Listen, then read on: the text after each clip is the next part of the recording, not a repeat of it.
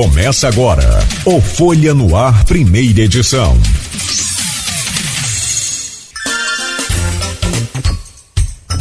Terça-feira, 7 de fevereiro de 2023. Começa agora pela Folha FM 98,3, emissora do grupo Folha da Manhã de Comunicação, mais um Folha no Ar, ao vivo com todas as informações importantes para você começar esse novo dia aí sabendo de tudo. Meu caro Renato, muito bom dia, seja bem-vindo a essa casa que, que você faz parte também. Bom dia, obrigado pela sua presença, honrado por tê-lo conosco aqui. Bom dia, Cláudio. Bom dia, Rodrigo. Bom dia, ouvintes e espectadores aqui da Folha FM. É sempre um prazer estar de volta aqui. É, como, como Cláudio disse, uma, uma longa trajetória de, de, participação e de construção. Esteja aqui, velho. De forma alguma, que a gente começou é cedo. Que o tempo passa isso, isso aí. A gente Perfeito. começou cedo de trajetória, de discussões e de, de, trazendo para os nossos ouvintes é, sempre o debate, como a gente pretende fazer aqui na manhã de hoje, aqui, esclarecendo, informando, e agora em particular, você vê é, nesse, nesse rápido é, resumo que você fez, quantas notícias envolvendo aí crianças e adolescentes, violência, né, tragédias. Então, pra gente, só para a gente ver a importância que tem essa época da vida, que é a infância e a adolescência, e que ela precisa ser protegida, e que ela precisa de políticas públicas, e, e precisa que, que, a gente discuta isso, é preciso que a gente fale disso. Né, como você disse, a, a pandemia tornou isso ainda é, mais grave, porque os principais órgãos que recebem normalmente as denúncias e as queixas de é, negligência, de maus tratos e de violência contra crianças ficaram fechados durante pouco mais de dois anos e agora a gente está tendo uma enxurrada de finalmente dessas notificações que ficaram represadas durante esse tempo.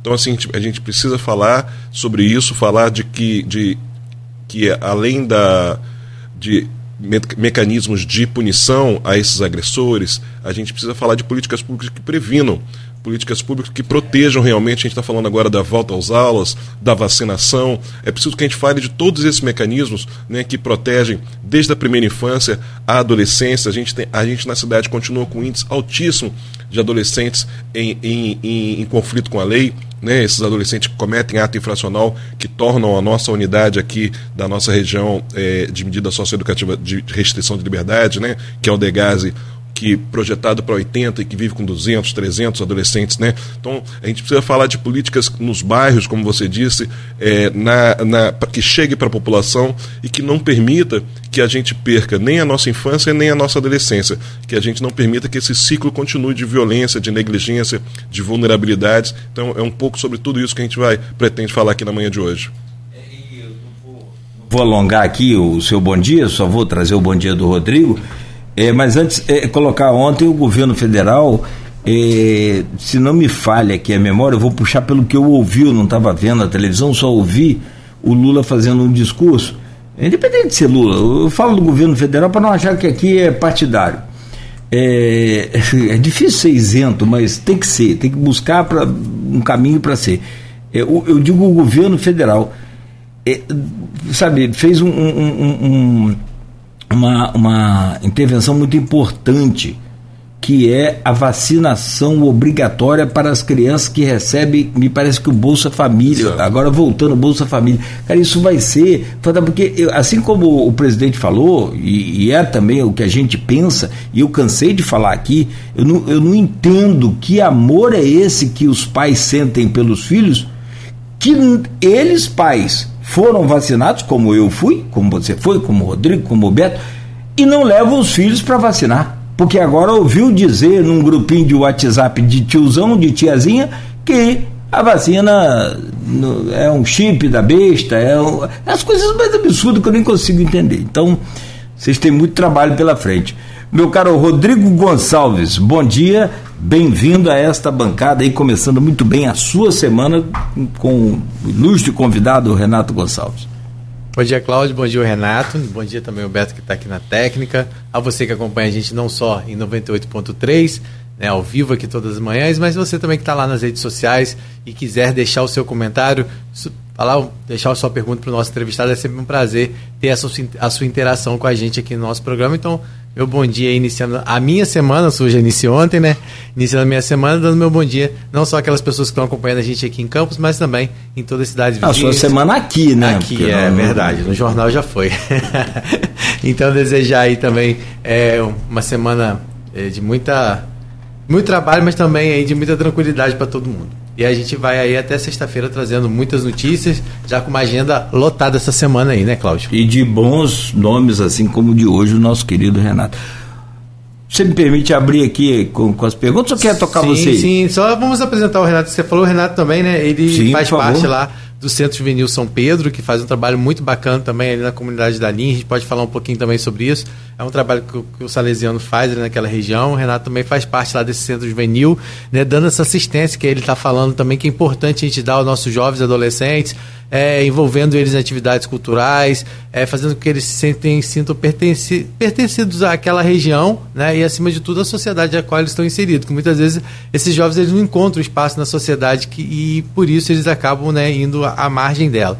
Então, a gente é importante falar isso também. Então, só reforçando, né, além de fazer, de, de coordenar o fórum, ele também está à frente aí do Centro Juvenil é, que atende ali, Centro Juvenil São Pedro, que atende não só aquela região, mas principalmente ali a isso, região da linha, não é isso, Renato? Isso, margem da linha e aqueles que foram retirados da margem da linha que hoje estão naquele conjunto Morar Feliz da Tapera, Tapera. 3, Tapera. que também a gente também faz esse serviço atendendo a praticamente metade das nossas crianças e adolescentes são residentes, permaneceram residindo na margem da linha, e a outra metade que foi removida para o Morar Feliz da Tapera 3, a gente permanece fazendo o transporte desses crianças e adolescentes, inclusive com a van que foi comprado com Criança Esperança no ano que a gente foi selecionado pela ah, primeira lembro. vez, foi quando foi uma das vezes que a Folha da Manhã teve lá com a gente lá fazendo essa cobertura que foram, foi a primeira vez que duas organizações do interior do estado do Rio de Janeiro foram contempladas e escolheram pela, pela, pela, Unesco com a parceria com a Rede Globo, que foi Orquestrando a Vida e o Centro Juvenil, que foi a primeira vez que o interior do estado teve projetos escolhidos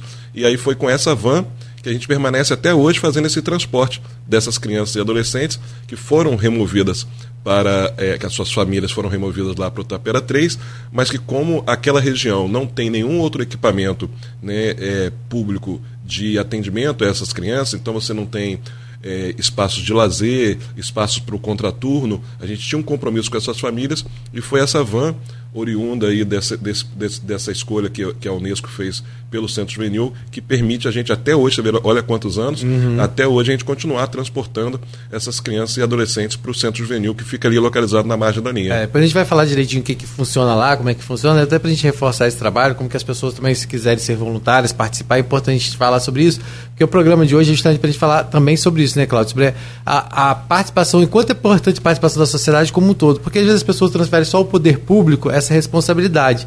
E o Renato vai trazer vários instrumentos que existem que inclusive é bom também para o cidadão de estar tá contribuindo com essas ações. Então o Renato vai falar um pouquinho sobre isso também, porque a gente é, a proposta é falar assim, das ações públicas, né, do poder público, mas também de mobilizar sempre a sociedade para que todo mundo esteja engajado, porque é importante. A gente só vive numa sociedade melhor se todo mundo cooperar, né? Então é essa a nossa proposta hoje com o programa.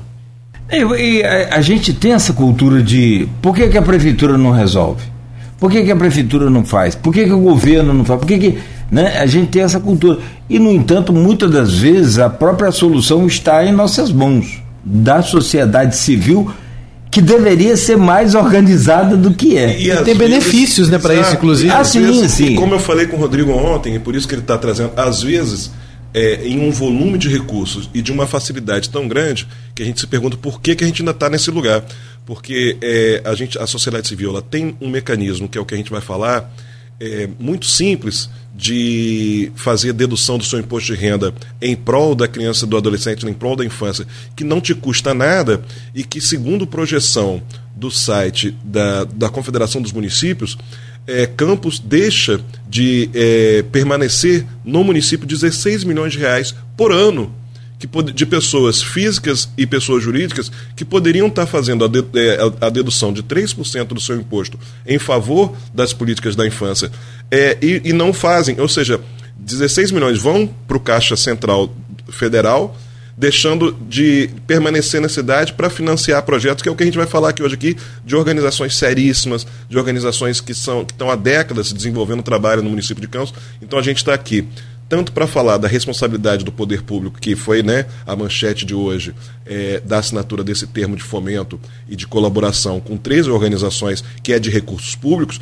mas também tem, podemos falar dessa é, grande possibilidade que cada pessoa que, que paga imposto de renda, é, tanto física quanto é, pessoa jurídica, poderia estar tá ampliando e poderia estar ajudando a reduzir esse quadro que a gente tem é, de desproteção da infância na cidade. Então a gente assim tem uma é, ampla responsabilidade nisso. É claro que o Rodrigo está falando ainda das, de todas as possibilidades de voluntariado, de uhum. participação dos fóruns de, de, discussão de políticas públicas para exigir, mas é evidentemente que a gente tem ainda é, muito já caminhamos, mas ainda temos muito a caminhar nesse sentido. É, eu, essa questão cultural ela é, ela é, tão complicada que ela chega ao ponto, e como eu já ouvi, eu acho que vocês também não devem é, causar estranheza para vocês, eu já ouvi empresário é, falar que prefere pagar a multa a dar aquele é, emprego ao jovem aprendiz. Porque a lei é simples, um determina, a empresa que tem um determinado número de funcionários, ela é obrigada a ter tantos é, funcionários do jovem aprendiz. E o, cara falou para mim, Nogueira, eu não estou com tempo e a gente não está com, com, com, com, facilidade de fato.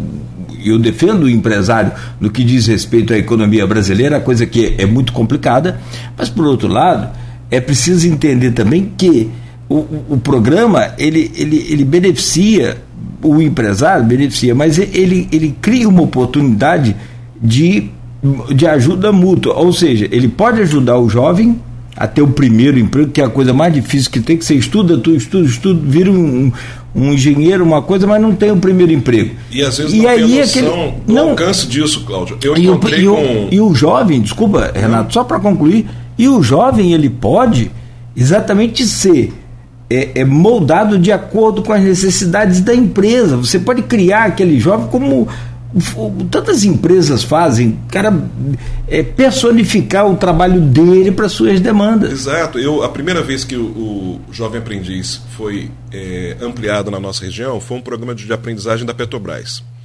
E aí, foi na época processo de seleção no Cefet, só o Cefet entrega a idade, né? Escola técnica, fala assim, escola técnica, Cefet entrega a idade. No IFE, é, e eu encontrei com um adolescente que eu trabalhava na, lá na Terra Prometida, eu era professor do CIEP da Terra Prometida, e encontrei com um aluno meu é, fazendo, se alimentando na comida aquilo na pilinca.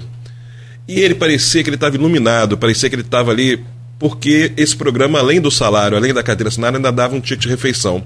E ele estava ali se sentindo o cara por estar tá conseguindo ali eh, se alimentar, comprar as coisas para casa. Então, assim, esses programas como esse de aprendizagem, que aqui em Campos são, são desenvolvidos pela Obra do Salvador, pelo CIE, pela Fundação CDL, então, ou seja, todas essas organizações da sociedade civil que fazem esse trabalho de formação e de encaminhamento desses adolescentes para eh, essas empresas, mas dependem é, principalmente da fiscalização do Ministério Público, para que a, a, autue junto às empresas, conscientizando e, e, determinando aquilo que tem que ser determinado para que a abertura dessas vagas, mas essas empresas trabalham a formação desse, desses jovens, né, desses adolescentes e jovens, e que pode ser, como você falou, dependendo da política da empresa, benéfico para essas empresas que pode estar recebendo um, um, um, jovem trabalhador que vai crescer dentro da empresa com os valores dessa empresa. Então, assim, temos benefícios de todos os lados, mas temos é, um benefício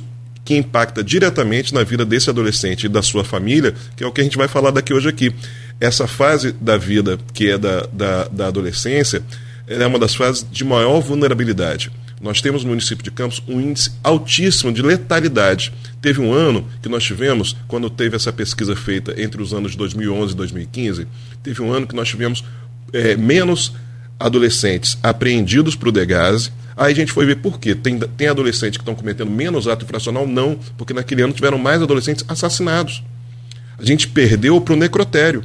A gente não perdeu para o Degase como sociedade. A gente perdeu por necrotério, a gente perdeu para a morte. A gente falhou miseravelmente como sociedade, porque esses adolescentes naquele ano, a gente teve. É, a política pública não só não chegou, quanto ela foi superada. A gente não teve superlotação naquele ano nas unidades de gás, porque esses adolescentes não chegaram nem ao sistema, foram assassinados antes.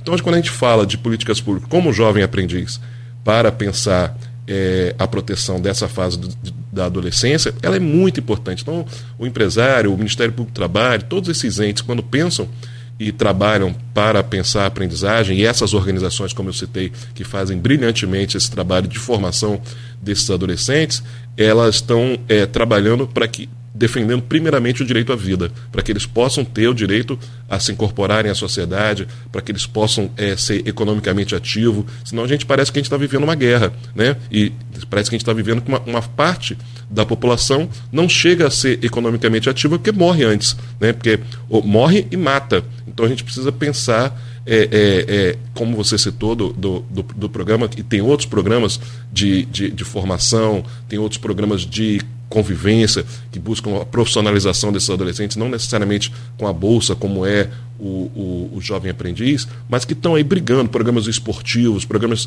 sociais que estão aí nas comunidades, visando que esse adolescente chegue ao final do ensino fundamental. A gente tem índices alarmantes de adolescentes que sequer chegam ao nono ano de escolaridade. Nós não estamos falando de entrar na faculdade, não. Nós estamos falando de chegar ao ensino médio. Né? Temos índices altíssimos de adolescentes que evadem da escola e, não, e, e, e, ajudam a engrossar esses índices de evasão e repetência, porque chegam ao sexto ano sem saber ler e escrever, que chegam ao sexto ano, é, é, é, a, a, escola já não significa nada para ele. Então é disso que a gente tem que falar e é disso que essas organizações que estiveram ontem lá na prefeitura é, assinando esse termo de colaboração, é disso que a gente é, trabalha o tempo todo para que esses adolescentes valorizem o espaço escolar, para que eles possam é, chegar ao, ao, quinto ano de escolaridade, que é o primeiro filtro, no sexto ano de escolaridade, a antiga quinta série, que é o primeiro filtro que isola e, e afasta esses adolescentes da, da, da escola por, por, uma questão de defasagem é, é, educacional, né, defasagem pedagógica, porque chegam ao sexto ano sem saber ler nem escrever, então quando vão lá ver geografia, história, matemática, português, não sabem sequer aquilo que está sendo escrito no quadro negro. Então essas organizações trabalham aí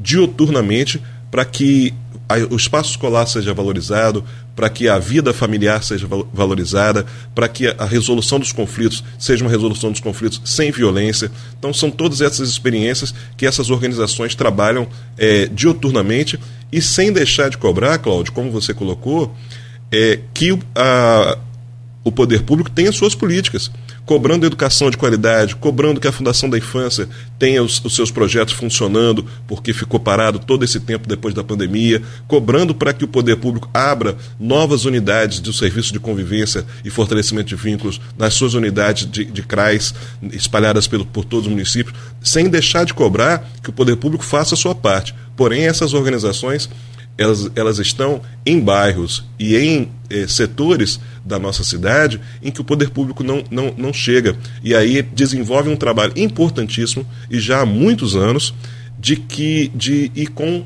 essa parceria e com esse termo de, de, de, parceria que foi firmado ontem pela primeira vez em 12 meses, e por isso esse destaque e a presença ontem da, da do prefeito nessa é, audiência é, festiva na sede da prefeitura, porque a gente caminha, Rodrigo, pela primeira vez para um termo de colaboração e termo de fomento, porque a gente teve os é, dois isso que eu queria que você explicasse, porque, né, Cláudia, a gente está falando desse termo, mas o que, que se trata esse termo exatamente? São 4 milhões, completando você, ah, Rodrigo, sim.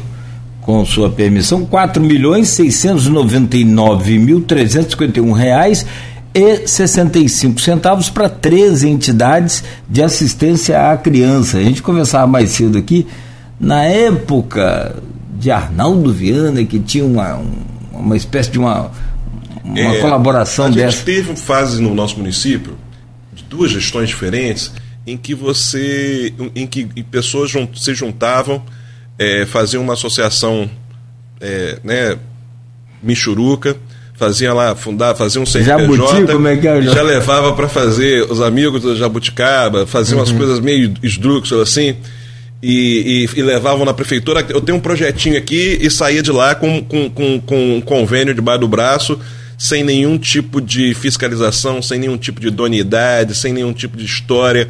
E, e, e, já neste período, o Conselho Municipal, que ele é, é pelo Estatuto da Criança e do Adolescente, o, o Fundo Municipal da Infância, Cláudio, ele é o único fundo cuja gestão não é do poder público.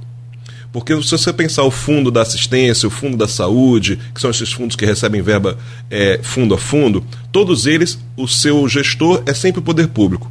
O fundo da infância, por conta da possibilidade de qualquer cidadão, de eu e você, de, dos ouvintes que estão nos ouvindo, de fazerem é, a dedução de parte do seu imposto para é, o fundo da infância, ele é um fundo híbrido. Ele não tem só recursos públicos, ele também tem recursos de pessoas físicas. Ele tem, também tem recursos de pessoas que fizeram doação. Né? Tem pessoas que são multadas pela vara da infância e que essa multa é convertida para o, o fundo da infância. Então, devido à natureza a, essa diversa desses, dessa, desses recursos que entram no fundo, esse fundo ele é gerido de, é, pelo Conselho Municipal de Promoção dos Direitos da Criança e Adolescente, que a cada dois anos é renovado. Ele é um conselho composto 50% pela sociedade civil, 50% pelo poder público, e a cada dois anos renova sua presidência. Então, quando o presidente é do poder público, o tesoureiro é da sociedade civil, e vice-versa. Então, ele é um fundo que ele é um fundo que há muito tempo ele é, ele é participativo, ele é um fundo que, embora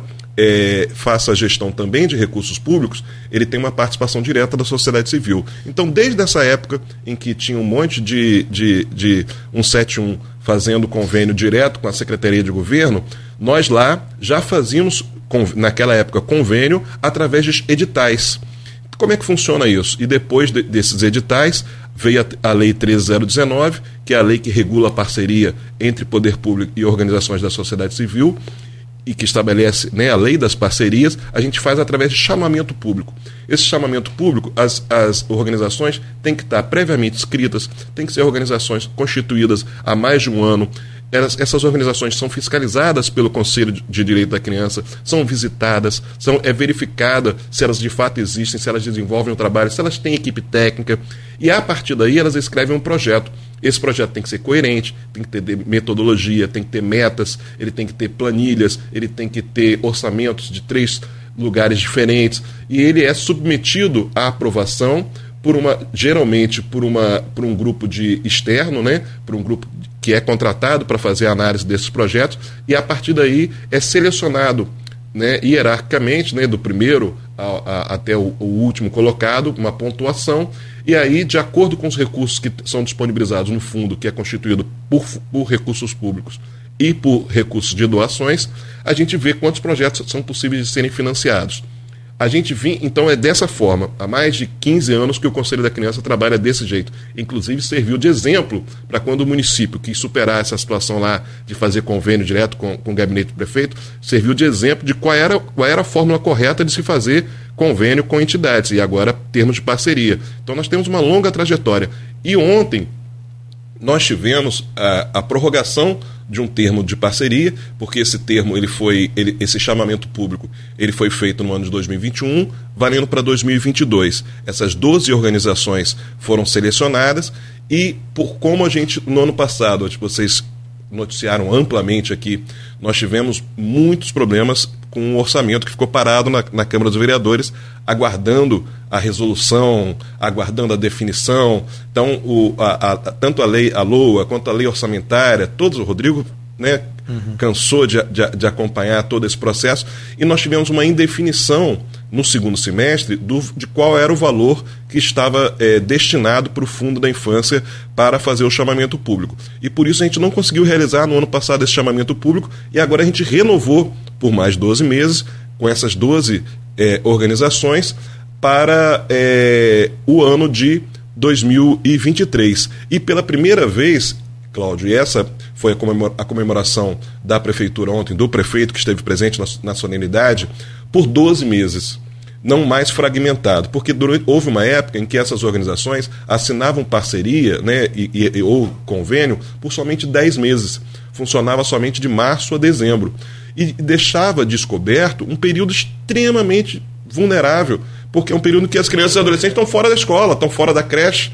Então a gente, a gente como, como, como financiadores de projetos, com, com, né, com, com recursos públicos, acabava deixando desprotegido durante um período do ano extremamente vulnerável, que é janeiro e fevereiro, fevereiro, esse período em que as crianças e adolescentes estão fora da escola. E aí a gente, depois de um longo debate no Conselho, disputa para conseguir, Cláudio estava falando dos 4 milhões e quebradinhos aí que são necessários para financiar 12 meses, com muita luta, porque política pública sem orçamento ela não existe, né, sem recurso para financiar essas ações ela não existe. A gente teve muita luta, principalmente porque nesse processo surgiu uma outra entidade que faz um trabalho importantíssimo no Parque Prazeres, que é a Meninos de Ouro, e que fez também a manifestação de interesse, e, e por conta da gente não ter tido a, o chamamento público no segundo semestre, ela ficaria de fora. Né? Ela, ela, ficaria mais um ano sem conseguir desenvolver o seu trabalho em parceria. Mas é, através do, da manifestação de interesse, ela fez um termo de fomento e também e aí foi incluído aí. É, são duas entidades que renovam do último chamamento público e mais a Meninos de Ouro que passou por esse processo de apresentar, apresentar projeto, ter o seu projeto avaliado, ter o seu projeto examinado, verificando as metas, os seus orçamentos, e aí ela se integrou ontem a esse grupo de entidades que prestam serviço a crianças e adolescentes nos mais diversos bairros e regiões da nossa cidade, no interior, na área urbana, na uhum. periferia. E as pessoas falaram que era algumas pessoas deram destaque que a pessoa a, a criança e adolescente com deficiência. Não é só isso, é bom a gente ressaltar a, a isso. Gente, por que, que a criança é, e adolescente com deficiente, com deficiência acaba tendo um destaque muito grande e necessário? porque eh, existe uma, como eu disse, a gente, o, nosso sentido, o sentido da lei, o sentido da existência do Estatuto da Criança e Adolescente é destacar que existe uma fase da vida que precisa ser protegida, que é a infância e a adolescência. Só que eh, a criança e adolescente com deficiência, ela ainda ficou à margem durante muito mais tempo do que a própria infância. A gente, embora previsto na, na Constituição e no Estatuto da Criança e Adolescente, a gente só foi ter trabalhos e, e, uma visão de que a escola tem que ser inclusiva, de que a sociedade tem que ser inclusiva, de que a, as calçadas têm que ter acessibilidade, de que o transporte público tem que ter acessibilidade, de que a saúde tem que tem que estar atenta aos direitos dessas, dessas crianças e adolescentes. A gente só foi ter isso há muito pouco tempo. E essas associações, em particular a APOI, a APAI e a APAP, elas estão há muitos anos com um grupo de mães e de familiares guerreiros né, na luta pelo seu, pelos direitos da, das, dos seus filhos, né, pro, pelo direito ao atendimento e ao desenvolvimento pleno dessas crianças, e, e são mães e são, e são fa familiares que estão permanentemente mobilizados, porque como esse dire direito é uma coisa que não é eterno. Direito é uma coisa que a gente conquista e que a gente tem que permanecer na luta para que ele continue existindo. E senão, exa, exato. Deveria ser, né? A história ensina a gente que não há direito que não possa ser atacado e que não possa ser retirado nas mais diversas setores da sociedade, seja ele da infância, dos profissionais da educação, para os trabalhadores em geral. Então a gente e essas mães dessas associações, elas estão permanentemente na luta é, pelo direito dos seus filhos. Então a gente tem e aí ontem quando a gente comemora é, junto lá com essas outras entidades, é, ganha destaque, Rodrigo, a participação das, das APAES, né, da, da, dessas três organizações, porque essas são três organizações com uma longa tradição de mobilização e, e luta pelos direitos de crianças e adolescentes com deficiência. Então, assim, é, mas ela engloba né, desses três, desses três projetos, né, só, eles, eles são uma parte desse, desse todo, mas uma parte que está há muitos anos lutando pelo direito à inclusão no mercado de trabalho, ao desenvolvimento. Então, são organizações que são financiadas é, por vários projetos, projetos de fora de campo. A gente vai falar um pouquinho, né, Cláudio, sobre quais são as 13, até para a gente fazer um perfil mais ou menos. Você já citou algumas delas, né? Só lembrando para quem sintonizou no rádio agora, né? A gente está recebendo aqui hoje o Renato, né? Renato Gonçalves, que é é representante, coordenador, na verdade, do Fórum Municipal de Defesa dos Direitos das Crianças e dos Adolescentes, também integrante lá do projeto do Centro Juvenil São Pedro, né? O Renato está aqui com a gente. O Cláudio falou que já é Veterano. Veterano é sócio de gaveta. É, é, meu pai tinha, da Continental, né? É sócio de gaveta. meu pai tinha lá uma padaria lá e depois eu vou explicar essa história.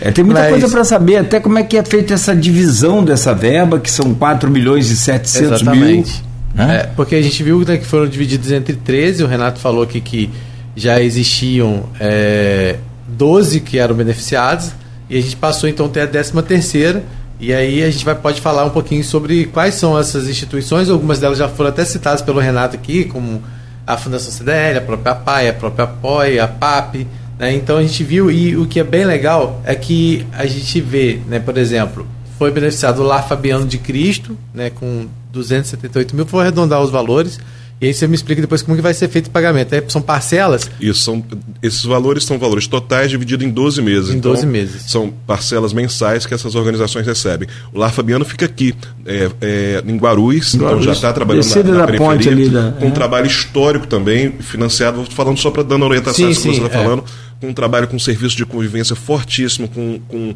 incentivo a essas crianças ao esporte, à cultura, ao lazer. Funciona bem pertinho da gente aqui do lado do Balanço Mais Não Cai, ali na, uhum. na Beira Rio ali. É ligado a alguma. Ela tem uma mantenedora, ela tem uma mantenedora que é a KPM e, recebe, e aí uma parte considerável da sua. KPM é o que, que é? É aquele fundo de, de capitalização. Ela tem uma longa trajetória de financiamento de parte das suas ações que tem financiamento próprio. E uma outra pequena parte que é recursos públicos via, funda, via chamamento público como esse que a gente está falando. E aí a gente tem o Centro Juvenil São Pedro, que é o que você faz parte. Que é o que a gente faz parte, trabalhando também há 15 anos com crianças e adolescentes da margem da linha e da, e da, e da que são dos salesianos, que é uma, o braço social dos salesianos, que está lá há 15 anos fazendo serviço de fortalecimento de vínculos com crianças e adolescentes da margem da linha, né? Tapera e Ururaí. E você falou. Mil. Desculpa, Rodrigo, perdão.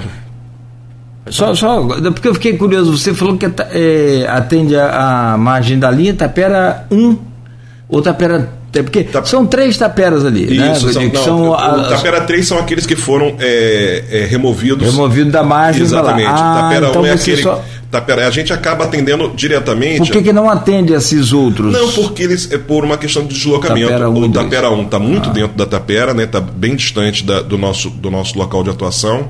O Tapera 2 também naquela estrada que vai para a Lagoa de Cima, já sim, também bem sim. distante. Embora algumas crianças do Tapera 2 a gente atenda, a, gente, a nossa van pega ali na beira da estrada, eles cortam por dentro ali, a gente fica esperando ali. Então a gente atende basicamente a crianças é, é, com um número maior do Tapera 3, que são aqueles que foram removidos, é, que um é número do menor do Tapera 2 e do Tapera 1 não, porque fica muito dentro da Tapera. É, é porque o Tapera 3, na verdade, também é porque essas crianças já eram atendidas ali na margem, né, mais próximo, e aí eles e foram. quando foram removidos, a gente tinha um compromisso de com essas famílias esse vínculo com de eles, que elas né? não ficariam desprotegidas porque elas foram deslocadas para um local que não tinha nenhum equipamento público, e a gente tinha um compromisso com essas famílias que a gente não deixaria essas famílias desprotegidas. Tá.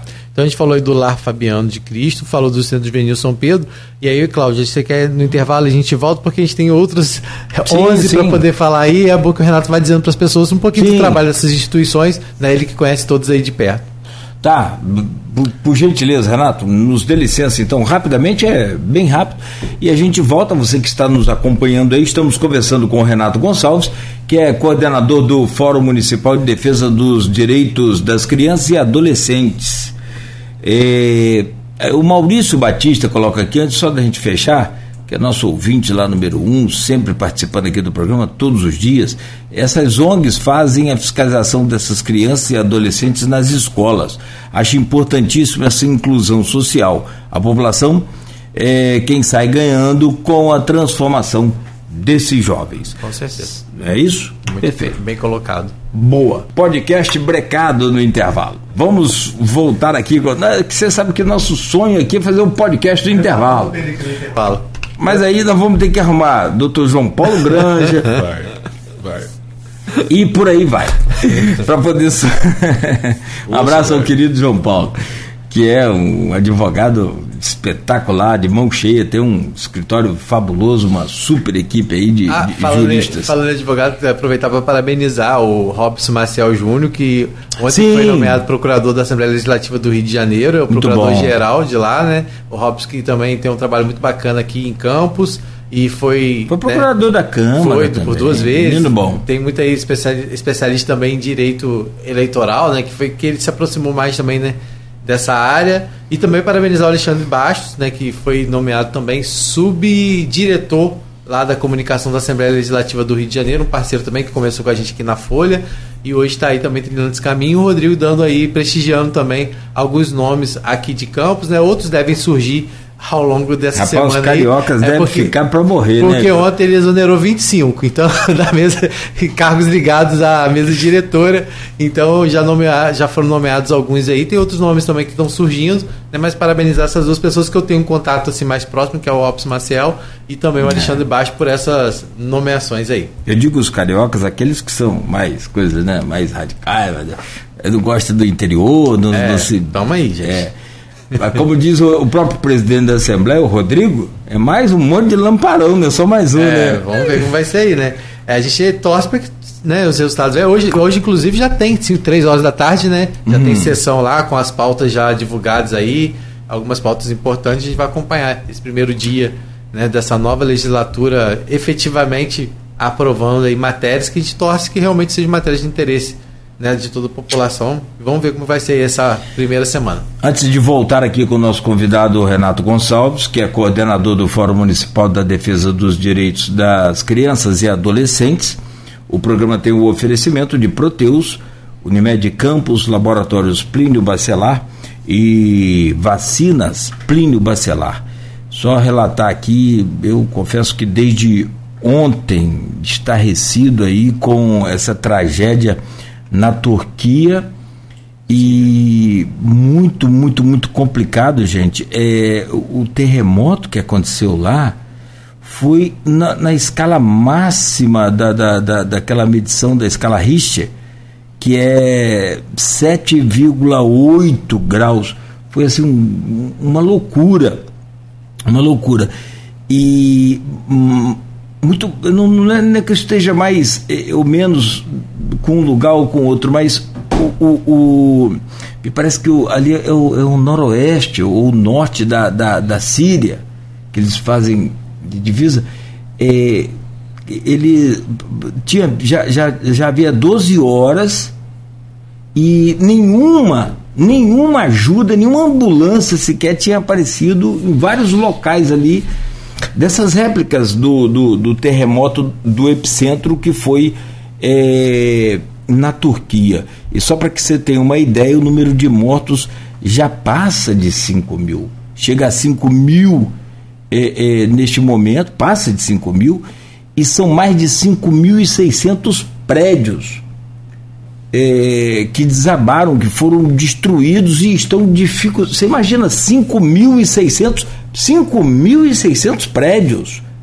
A quantidade de gente. E, e, o terremoto foi 4 horas da manhã, 4 e 17 A maioria dormindo. Olha que situação, olha esse número. Que, que, que, que meu Deus, que tragédia. Né? E um novo terremoto, agora de magnitude 6,5, atingiu de novo a Turquia. É uma loucura. Que Deus tenha piedade aí dessas pessoas.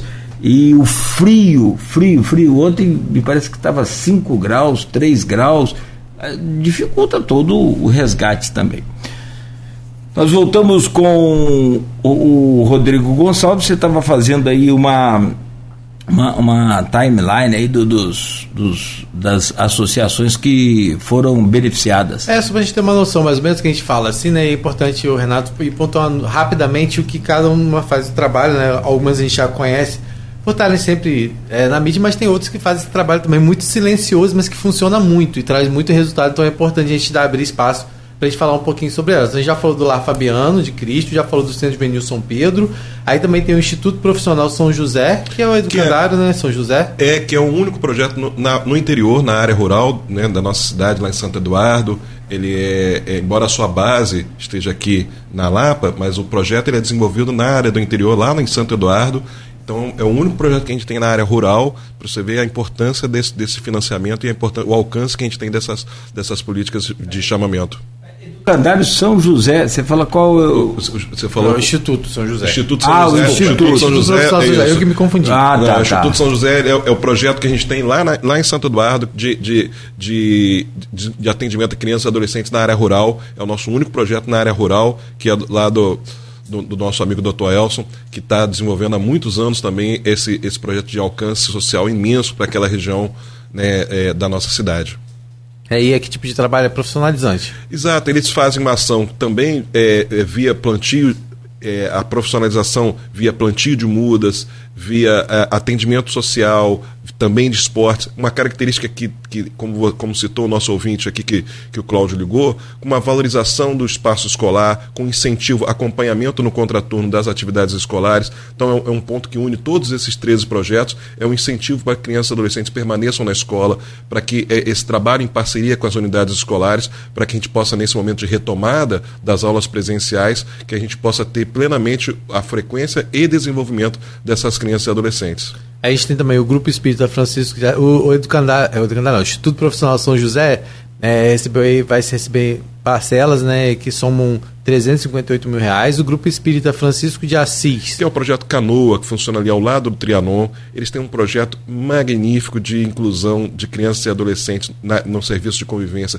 através da arte. Eles têm, é, eles fazem todo ano apresentações que são belíssimas no Trianon, que eles fazem inclusão de das crianças e adolescentes né, e de atendimento às suas famílias pelo, pela arte, né, pela música, pela dança, que é um projeto belíssimo que a gente precisaria conhecer, que é há muitos anos desenvolvidos ali, aqui, bem pertinho da gente, né? Do lado do Trianon ali, que é um, um, uma entidade seríssima e que faz um belíssimo trabalho. Uhum, então, esse é, lá são, são 359 mil que vão ser divididos também em 12 meses. Aí tem a obra do Salvador, que a gente já falou aqui. Isso, né, que, que, que, que, embora tenha um serviço como a Fundação CDL é, notório de encaminhamento, de preparação para a aprendizagem, o que ele é financiado pelo Conselho da Criança é um projeto que atende é, adolescentes preparando para que eles possam, quando chegar esse momento de, de entrar na, no mercado de trabalho, eles possam estar prontos. Então eles fazem um, um pré aprendizagem, uhum. né? Fazem um atendimento para que porque esses adolescentes chegam lá com baixa é, escolaridade, chegam lá sem entender direito o que é a, a entrar no mercado de trabalho e esse esse projeto do, da obra do Salvador também há muitos anos atende esses adolescentes ali de toda aquela região ali da nossa cidade. E aí tem a associação Bem Faz Bem, que. Que é em Goitacazes, cara, que é um projeto também é, de. É, é, a, Bem Faz Bem é uma das, das, entidades mais recentes que a gente tem, né? Mas uhum. uma, uma entidade que chegou chegando, que tem um projeto é, é premiado também, já teve premiação uhum. pela, pelo, pela Fundação Itaú, já teve é, vários tipos de, de premiação e que, e que, desenvolve uma, uma, o seu projeto na região de Goitacazes, uhum. que é uma das regiões de maior grau de vulnerabilidade da nossa cidade. Né? A linha do Limão, Parque Saraiva. Então a gente assim a gente tem que ter um olhar muito atento das políticas públicas voltadas para a nossa Ganha baixada de... e pra, também para a região de Goitacazes. Ganha de Guarulhos? não, não ganha de Guarulhos quando você analisa Guarulhos como um bloco. Ah, como um mas todo. Quando mas... você analisa alguns bairros, bairros Guarulhos sim. ganha em índice de letalidade, em índice de adolescentes em, em, em conflito com a lei, em índice de, de é, crianças fora da escola. Você tem índices, vários índices é, de Goitacazes que são é, que competem infelizmente nessa cruel competição de igual para igual com alguns bairros de Campos que, que têm índices muito ruins como alguns de Guarulhos como a Penha como a Ururaí como a região lá da Tapera você tem então é, a Bem Faz Bem faz um trabalho marcante nessa região da, da, da nossa baixada ali que é Goitacazes também são aí 350, quase 360 mil dividido em parcelas, né, em 12 parcelas, como a gente falou. E tem a Associação Beneficente Luz, Luz e Vida, que também está recebendo aí cerca de 309 mil reais, dividido em 12 vezes. A Luz e Vida faz ali na Tiragosto, ali no Matadouro, naquela região ali de alto grau de vulnerabilidade. Um trabalho também, a Luz Vida também chegou para ser financiada no último chamamento, e é um trabalho também de muitos anos ali, de muita repercussão e impacto social naquela região ali do Matadouro, ali atrás da UENF, toda aquela região ali, que são várias comunidades são, ali. Que tipo de serviço que é prestado? Então, eles são. Eles, Exato, a Portelinha ali, a, a, ali são, ela, ela não é uma comunidade inteira que recebe o mesmo nome, mas atende ali Sim, a criança ali. Com esse trabalho do contraturno escolar, com atividades esportivas, com acompanhamento escolar, com alimentação, com é, esse acompanhamento social e psicológico dessas famílias, com trabalho, com oficinas lúdicas. Então é, uma, é uma, uma um, um forte impacto naquela região ali da nossa cidade. Aí nós temos a Orquestrão da Vida, que está recebendo aí a quantia de 388 mil, que é uma mais conhecida né, da gente, né? E que não pode chover, coitada, que é. enche aquela instituição Exato, da que foi uma organização que vocês se lembram. Ela é abaixo do nível da rua, para quem não que conhece. Que antes de ser financiada pelo Fundo da Infância, vivia é, é, fazendo campanhas de arrecadação porque não conseguia desenvolver o seu projeto social foi a partir da sua entrada para ser financiada pelo Fundo da Infância que ela conseguiu um mínimo de estabilidade para manter o seu projeto social, ainda que precise fazer eventos para captação de recursos, para complementar, para atender um número maior de, de, é. de, de, crianças e adolescentes, mas é uma. E eu já tive lá participando de, de bingo, ajudando a fazer, a, a, a, a né, dando a minha colaboração para esse processo de arrecadação da Cristã na Vida, que é você fazer o resgate social pela arte, que também é uma coisa fantástica, né? só de você imaginar o alcance que isso tem na vida deles. E aí a gente vai falar rapidamente da Fundação CDL, que você já falou aqui, que desenvolve esse, esse trabalho, também tem a POI, a PAI, que nós já falamos,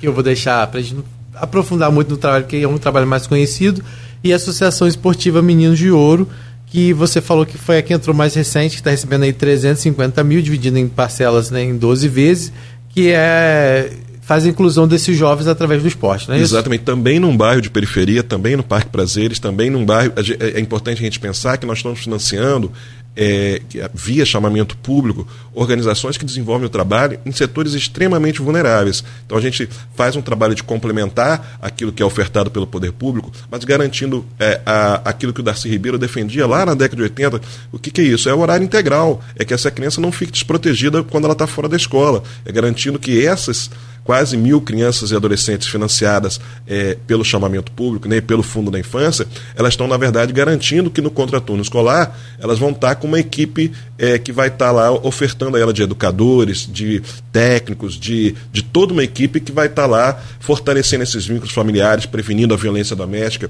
prevenindo todos esses. É, é, essas vulnerabilidades que garantem, que na verdade deixam essas crianças desprotegidas quando estão fora desses projetos. Cláudio, uma coisa que o Renato colocou, e acho que é importante, acho que você na hora que estava garantindo o cafezinho do Renato, que o Renato falou que só vinha se você preparasse sim, o cafezinho para ele. Mas foi bem preparado. É, é contrapartida. É, é contrapartida.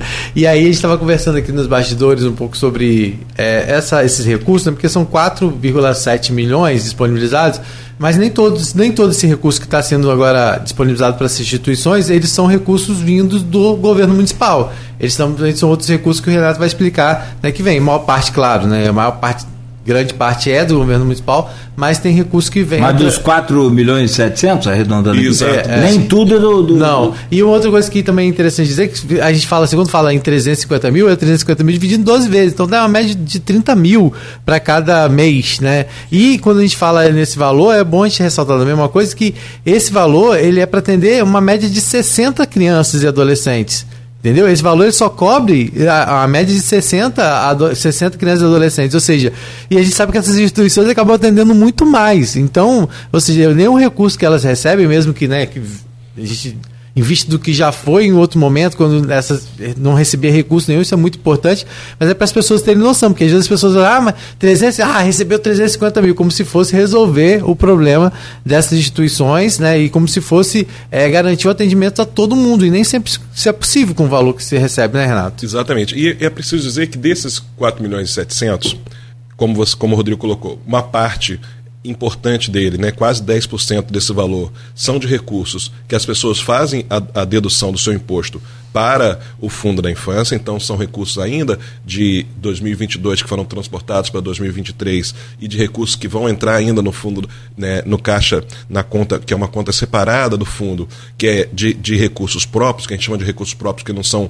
não são transferências via royalties, e que o quanto isso é importante, a gente vai falar disso daqui a pouco, o quanto a sociedade pode ainda participar, as empresas, o sindicato dos contadores, as grandes empresas, que o quanto a gente ainda pode ainda, você imagina, a gente está falando de como a gente custou para conseguir 4 milhões e 700, você imagina se a gente conseguisse metade dos 16 milhões que são possíveis serem captados. A gente estaria falando aqui de 8 milhões, a gente estaria falando aqui do dobro de atendimento para criança e adolescente na nossa cidade.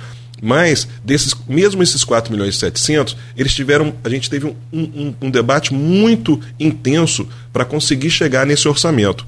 E aí reconhecer que o prefeito Vladimir teve uma participação fundamental, que quando a gente chegou num ponto de impasse, quando a gente chegou num ponto em que é, a gente não iria conseguir garantir os 12 meses, que a gente não tinha recursos sequer para 11 meses, porque o valor orçado na lei orçamentária não iria conseguir chegar a cobrir é, esses 12 meses, foi a participação do prefeito e a determinação do prefeito, e por isso ele esteve lá ontem para comunicar essas as organizações.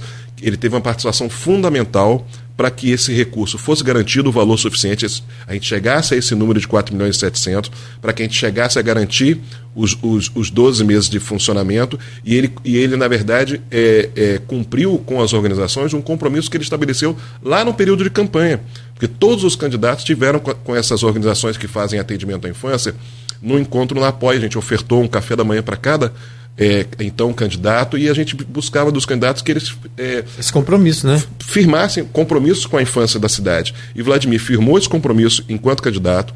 Depois, na fase de transição, quando ele já era prefeito eleito, mas ainda não tinha tomado posse, ele recebeu essas organizações lá na FENORTE, garantindo que faria, que tinha um compromisso com essas organizações, e ontem fez valer é, simbolicamente esse compromisso assumido, quando ele foi a, fez, teve a palavra final para que, é, é, do ponto de vista do governo, se desse aos meios, né, via uhum, Secretaria sim, de Controle sim.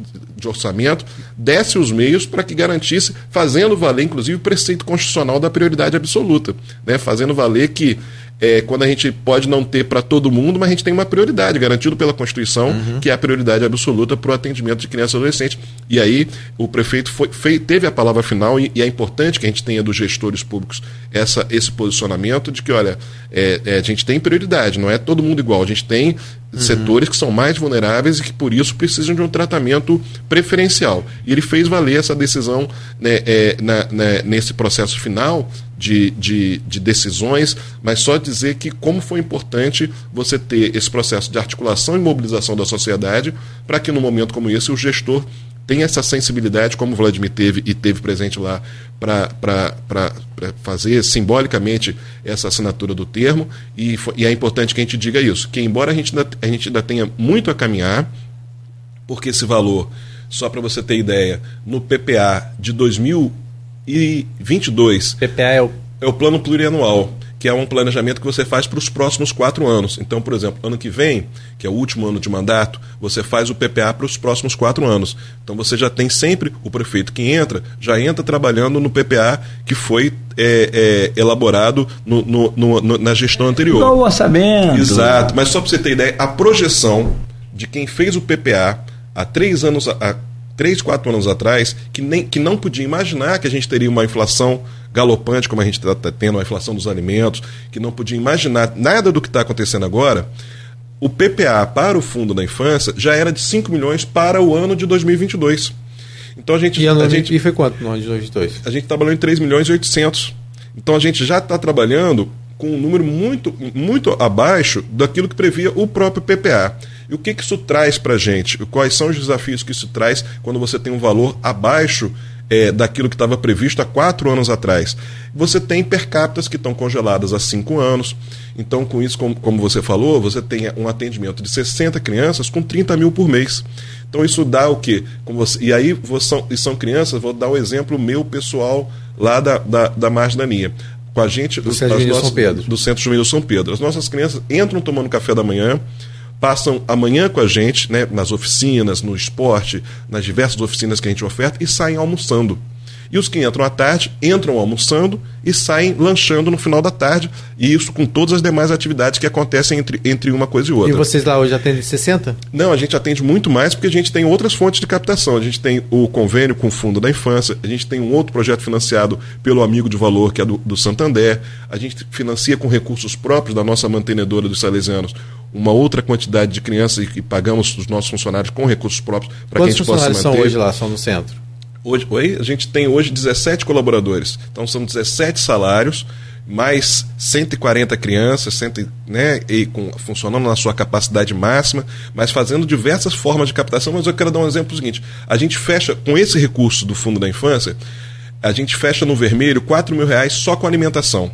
Então a nossa mantenedora tem que complementar quatro, é, todo mês 4 mil reais só em alimentação, porque foi uma per capita de quatro, de cinco anos atrás, quando o arroz custava 2,60, quando a carne custava R$ reais do quilo de carne de segunda, então você tem hoje a carne de segunda a R$ reais, o arroz a três, quatro vezes mais esse valor. Então, só de alimentação, sem contar salários, sem contar os outros insumos de energia elétrica, de água, sem contar todos os demais insumos que todos subiram, você tem um, um valor que está aquém. Então, todas essas organizações que você leu aí fazem um ano inteiro campanhas de captação, campanhas de arrecadação junto à comunidade, buscam outras fontes de, de financiamento para conseguir arrecadar. Significa o quê? Que ontem a gente deu um passo muito importante, quando a gente garante 12 meses, que a gente e, garante que essas crianças não, e, vão, não vão ficar desprotegidas. E, e é bom de falar que garante no papel, que né, as parcelas vão ter que ser, ser pagas, né, em é, dia, inclusive. Né? Exatamente. A gente, a gente tem conquistado isso, a gente tem conseguido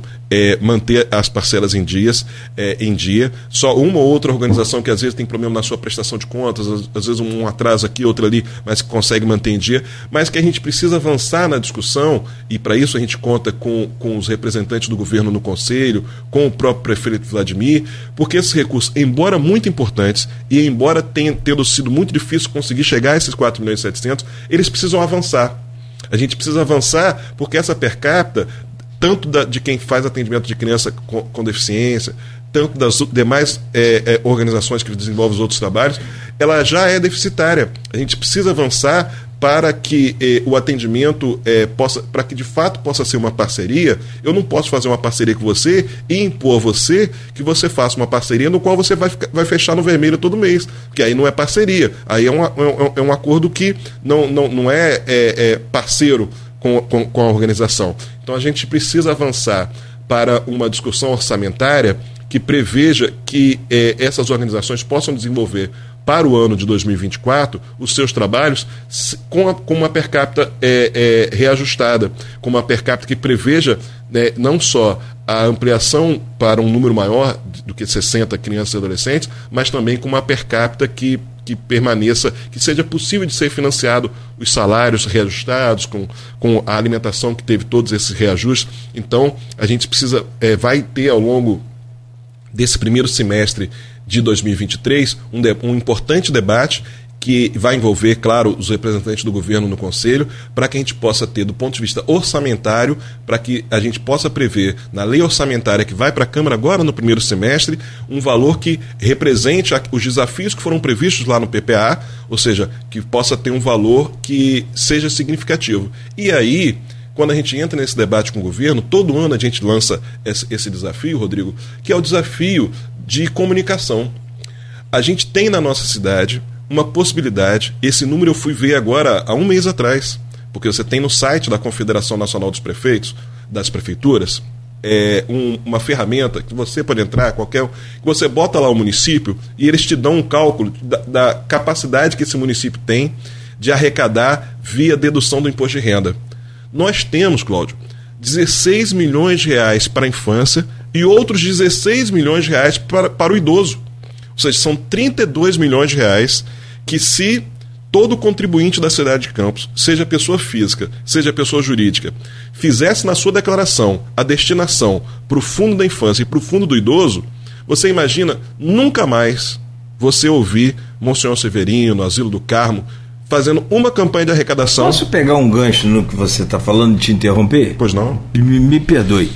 É porque eu acho muito válido o que você está falando, mas, sobretudo, até o professor Carlos Rezende colocou aqui no privado, há uma. Um, um, entre esse, esse, essa lei e a realidade do empresário de colaborar ou de pedir ao contador dele para designar esse, essa, esse percentual né, de, de, de, de imposto para o, essa, essas entidades, assim, há um, um uma distância muito grande, há um hiato muito grande, porque falta de informação. Isso. Então, assim. Mas a primeira coisa, Cláudio, que a gente tem que dizer para o empresário, que é o grosso você... disso daí, é o seguinte: que esse dinheiro não vai para o caixa da prefeitura. Não é uma. Eu, Então, não, mas- tô, eu não estou destinando meu imposto de renda para o caixa da prefeitura. Então, mas vocês esse dinheiro vai direto. focar nisso, isso. cara. Esse dinheiro vai direto para a conta do fundo da infância.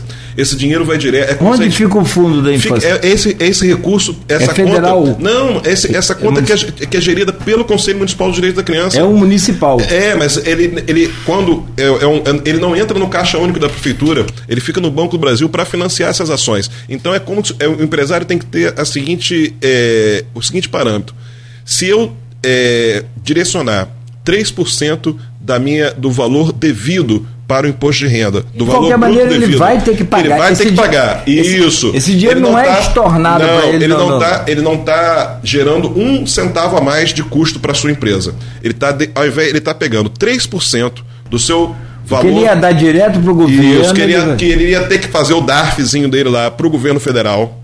Ele está pegando 3% desse valor e está direcionando para o fundo da infância. Não vem da restituição dele. Não, não. Na verdade, para quem tem restituição, aumenta a sua restituição. E todos esses. E a gente chegou num ponto hoje da tecnologia que os contadores, que a pessoa física, por exemplo, tem muita gente, pessoa física, que faz seu próprio imposto de renda. Pessoa jurídica é mais difícil. Mas é, o programa da Receita, ele é intuitivo. Ele te diz lá dentro do programa da Receita, quanto que você pode deduzir do seu imposto fazendo a doação. E se você decidir de- deduzir 3% para a infância, 3% para o idoso, ou só para um ou só para outro, ele, ele, ele, ele emite um DARF na hora para você. Ele emite um DARF na hora que você, vo- você termina de fazer ali a, a, a sua declaração, você é como se você emitisse o DARF quando você, quando você paga, você emite o DARF do- dos 3% e, des- e destina seus 3% para o fundo da infância e esse valor é abatido imediatamente do valor que você teria que pagar para o, o imposto de renda, ou aumentando o seu valor de restituição para aquelas pessoas que têm restituição. E se tratando da pessoa jurídica, que é um volume maior, que é uma parte importante desses 16 milhões de reais, são de pessoas jurídicas, né, são das nossas grandes empresas da nossa região, é, que fazem a sua declaração pelo lucro real, Cláudio, e não, e não pelo lucro presumido, então estão fora daí as micro, pequenas empresas, estão fora todas aquelas que são pelo simples, mas as grandes empresas da nossa cidade, quando fazem essa,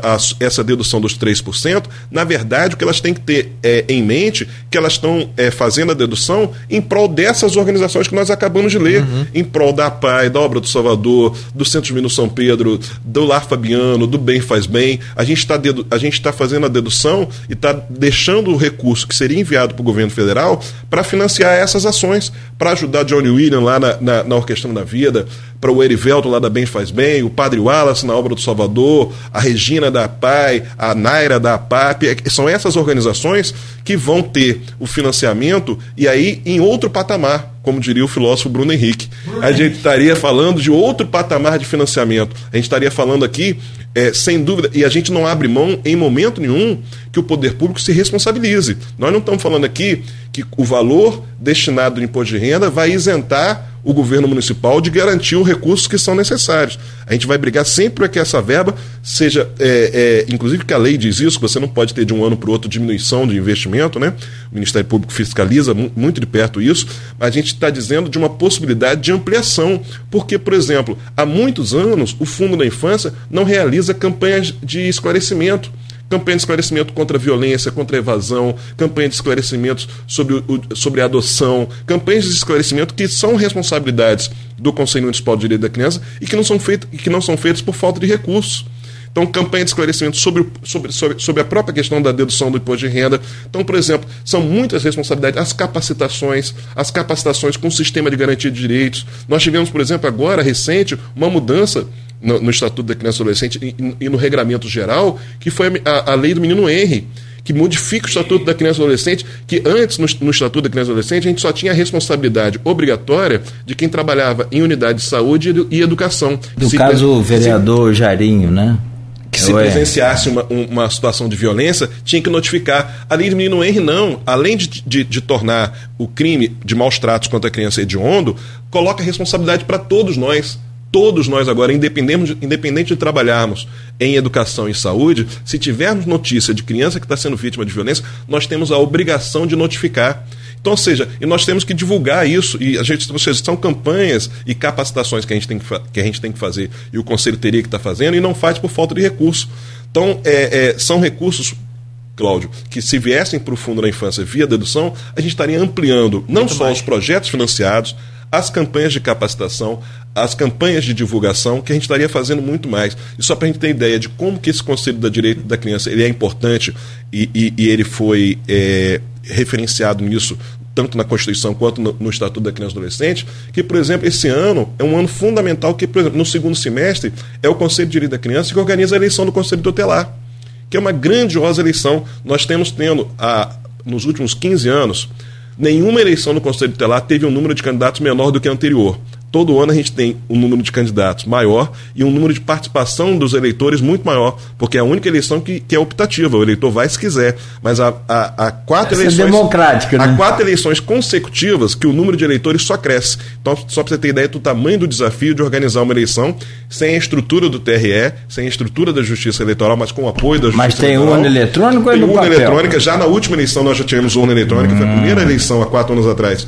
que nós tivemos com, com a colaboração da Justiça, da Justiça Eleitoral urnas eletrônicas, tivemos uma ampliação do, do número do, dos locais de votação, mas só para você ter ideia, e esse ano a gente vai enfrentar novamente esse desafio, porque a gente tem que estar preparado para receber um número maior de eleitores, ampliar o número de locais Quando de votação. É acontece a eleição? Ela acontece de forma unificada na, no, no segundo domingo de outubro. Acontece de forma unificada em todo o Brasil. Né? São, é a mesma data para todas as cidades brasileiras. Mas antes, o processo começa agora. Na próxima plenária do Conselho da Criança, a gente já vai tirar a comissão eleitoral. Esses processos, a gente tem que garantir o processo de, as, as regras do processo de inscrição, as fichas de, dos candidatos a Conselho Eleitoral são analisadas uma a uma e para isso a gente não tem inteligência artificial, é, é trabalho manual e, e, voluntário da comissão eleitoral, de análise, porque o candidato tem que ter idoneidade, o candidato tem que ter experiência comprovada, e, isso, e esses requisitos para ser candidato a, a conselheiro tutelar são analisados um a um, e, e todos esses são desafios. E a pessoa pode concorrer até quantas vezes? Ou não tem então, até quatro anos atrás, nós tínhamos é, uma limitação na lei que dizia que cada conselheiro tutelar poderia ser conduzido uma, é, poderia ser eleito uma vez e reconduzido uma vez. Essa lei caiu, foi modificada e agora não tem, a gente não tem mais limite para o conselheiro tutelar, ele pode ser reconduzido como qualquer outra cargo eleito, né, é, a, é a comunidade que decide né, se, esse, se esse conselheiro tutelar tem um trabalho que é reconhecido e que precisa ser reconduzido. Como se fosse isso, então um vereador. Como se fosse um vereador. Porque e aí, executivo, o executivo tem que trocar, não pode, né, Cláudio? Exatamente. E aí a, a, a a população tem que ter é, é, essa noção, e, e, são campanhas de capacitação, são campanhas de divulgação que fazem isso, de que eu não posso votar no meu amigo, não posso votar no, no que o fulano me indicou, uhum. eu tenho que votar naquela pessoa que tem experiência e serviço comprovado. É porque a gente, inclusive, tem é, algumas reclamações que é, muitas vezes é, tinham, assim como aconteceu em eleição para diretor de escola, acontecia para o conselho de, de, de, um vereador abraçar determinado candidato. Nós tivemos candidatos impugnados na última eleição por prática de crime eleitoral. Doação, sim, doação sim. de cesta básica. Sim, então, assim, sim. Nós, não, nós não, chegamos é, a, a... é igual a eleição do, do, do, do, Você foi. Ah, meu Deus do céu, do, do, do Conselho Tutelar? É isso que está é falando. Isso, é dele, ah, sim, é dele, perdão, perdão, não, desculpa. É dele, é, aí, aí, Rodrigo. É, é disso que nós estamos falando. Nós tivemos na eleição do Conselho Tutelar, como eleição de diretor de escola, práticas que so, se reproduzem na sociedade, de, né, nas eleições é, né, normais, assim, nas eleições eletivas. Nós tivemos práticas de condução de eleitores, de doação de cesta básica, práticas que foram coibidas tanto pela Comissão Eleitoral quanto pelo Ministério Público. Esse candidato, por exemplo, que foi, é, que foi caçado, ele, é, a, quem verificou em loco, ou como diria o nosso político lá da Baixada, em loco, no local, é... meu primo.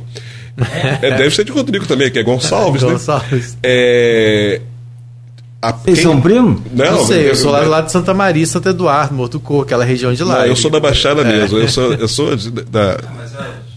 Os parentes andam, né, filho? É, o Gonçalves é da Baixada mesmo. Mas esse candidato que foi caçado por essa prática de, de, de compra de votos via cesta básica, quem verificou foi a própria promotora então, que esteve no local e verificou é, é, essa prática é, é abusiva e, e, e, e, coibida pela lei. Então nós vamos ter, olha, olha o tamanho do desafio que nós vamos ter para o segundo Sim. semestre, o tamanho do desafio do Conselho de Direito. Então, assim, a importância da gente ter um Conselho de Direito com a participação da sociedade, com representantes do poder público que de Só fato. Entender, o Conselho Municipal dessa vez está agora com o poder público. É, a, a presidência do Fabiano, que é o presidente Fabiano de Paula, que é o presidente da Fundação Municipal da Infância.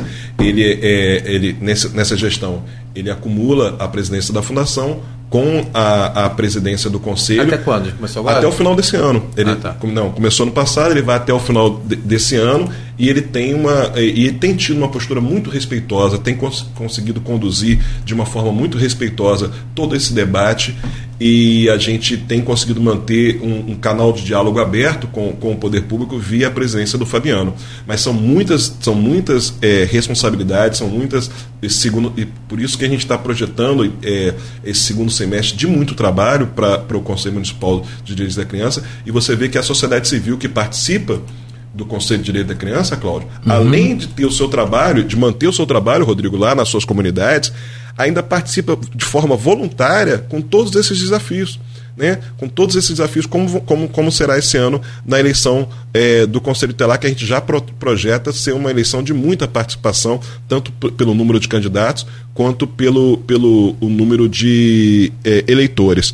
E aí, voltando, Cláudio, só para fechar a questão do, da dedução do imposto de renda, está planejada agora para o final do mês de fevereiro uma audiência pública na Câmara dos Vereadores, é, proposta pelo vereador Leon, que é um vereador que até a legislatura passada estava lá na Comissão de Minorias e que é, acompanha muito de perto essa questão uhum.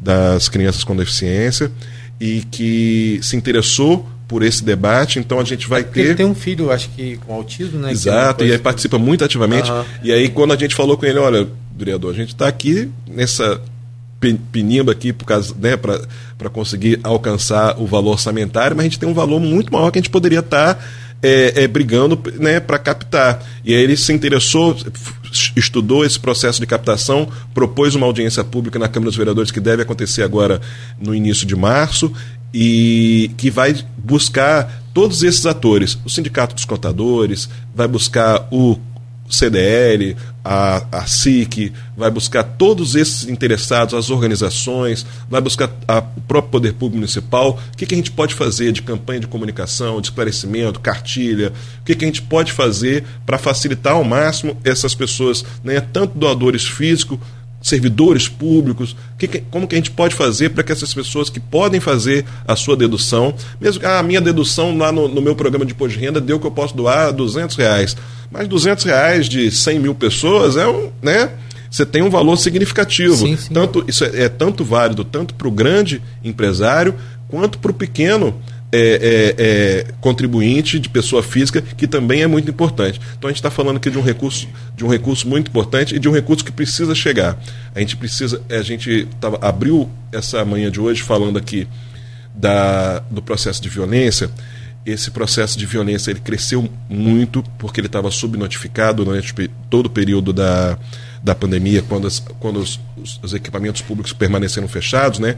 tanto as creches, escolas, quanto os, os CRAs e CREAS permaneceram fechados durante um tempo e depois fu funcionando de forma híbrida. E essas crianças ficaram muito desprotegidas. Nós estamos falando né, de violência doméstica, nós estamos falando de violência sexual. E, e de evasão escolar, porque muitos não voltaram ainda para o banco escolar. Muita gente, muita criança acabou, nesse, adolescente principalmente, acabou desistindo nesse período né, de, de frequentar a escola e não conseguiu retornar ainda. Nós estamos ainda, falando né? da maior lacuna educacional de todos os tempos da nossa educação. Por que, que nós estamos falando isso? Porque nós estamos falando de, da volta à escola ou ingresso na escola de crianças e adolescentes que de áreas periféricas e, e, e que não tinham recursos para é, acompanhar as aulas e que ficaram completamente sem aulas durante mais de dois anos.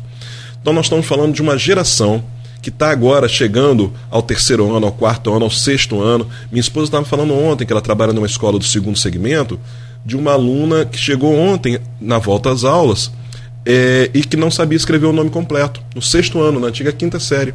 Que ela pediu, minha filha, escreve aqui, bota seu nome. Não, mas Isso virou só, comum. Não bota só o seu primeiro nome, não, bota seu nome completo. E a, minha, e a tia, eu não sei escrever meu nome. Ou seja, a, além da aprovação automática, nós tivemos é, praticamente três anos de aprovação automática, dois anos durante a pandemia e o ano passado. Então nós temos um déficit é, pedagógico seríssimo, o maior desses últimos anos. O maior, provavelmente, os pesquisadores vão poder projetar isso, né? É, já tem muita gente boa pesquisando sobre isso, sobre os impactos é, e, e na, nessa defasagem educacional. A, a, Unesco já vinha alertando isso no período em que essas crianças ficaram fora.